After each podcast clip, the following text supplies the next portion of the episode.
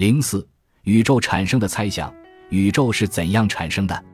这是当今最大的谜。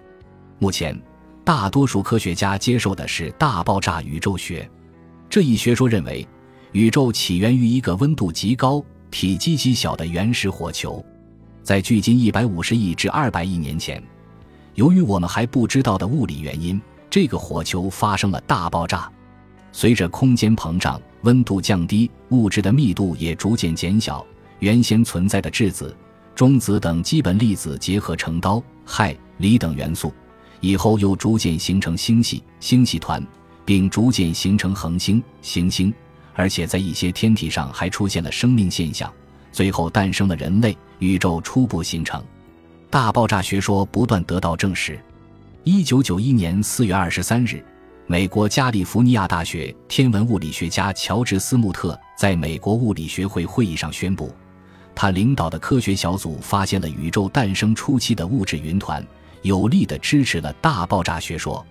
他们的这一发现引起世界科学界的极大关注，被认为是继爱因斯坦之后最杰出的理论物理学家斯蒂芬霍金四月二十四日发表声明说：“这是本世纪最重要的发现。大爆炸学说可以解释较多的观测现象，例如，天文学家观测到远处的天体总是远离地球而去，这证明宇宙仍在膨胀，各种天体的年龄都小于二百亿年。”这也符合该学说有关大爆炸后才形成各种天体的推论。另外，大爆炸理论还成功的预言了宇宙背景辐射的存在。大爆炸学说预言，在大爆炸之后，星系形成之前，宇宙的结构应当是云团。这一巨大云团的发现证实了大爆炸学说的预言。通过对这一云团的观测，科学家可以进一步推测宇宙初期的情景，而且。这一巨大云团的发现还证实了科学家的另一个预言，即宇宙质量的百分之九十存在于暗物质中。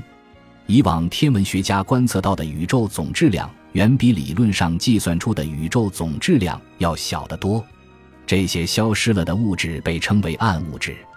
暗物质的多少直接影响着宇宙的未来。如果宇宙总质量小于某一数值，那么它将像现在这样一直膨胀下去。如果它的总质量大于这一数值，那么天体之间的引力将使宇宙停止膨胀，并在这一巨大引力作用下开始收缩，形成宇宙大坍塌，直至大爆炸前的状态。